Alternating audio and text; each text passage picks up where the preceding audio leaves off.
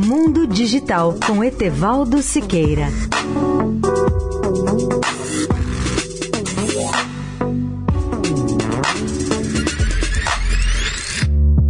Olá, amigos da Eldorado.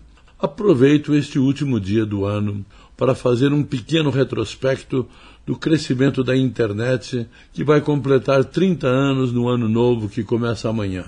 O fenômeno de massa, essa rede nasceu em 1990 e no final daquele ano o mundo já tinha quase um milhão de usuários na internet. Hoje, no final de 2019, o mundo tem mais de 4,2 bilhões de usuários. Isso significa que em apenas três décadas a internet já alcança quase 60% da humanidade. E quais são as tendências? A internet continuará a crescer e em 2022 poderá alcançar a totalidade da humanidade ou algo próximo de 98% da população do planeta.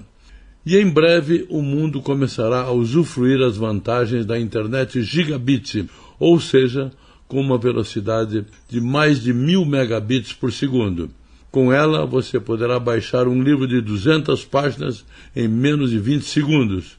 A grande revolução que decolou nos últimos anos foi o da internet das coisas, ou melhor, a internet de tudo, que interconectará coisas, objetos, pessoas e empresas. E uma curiosidade: a maior enciclopédia virtual do mundo, a Wikipedia, ou, Wiki, ou também se chama Wikipédia em português, se fosse transformada em impressa em papel, ela daria hoje um livro de 6 milhões de páginas.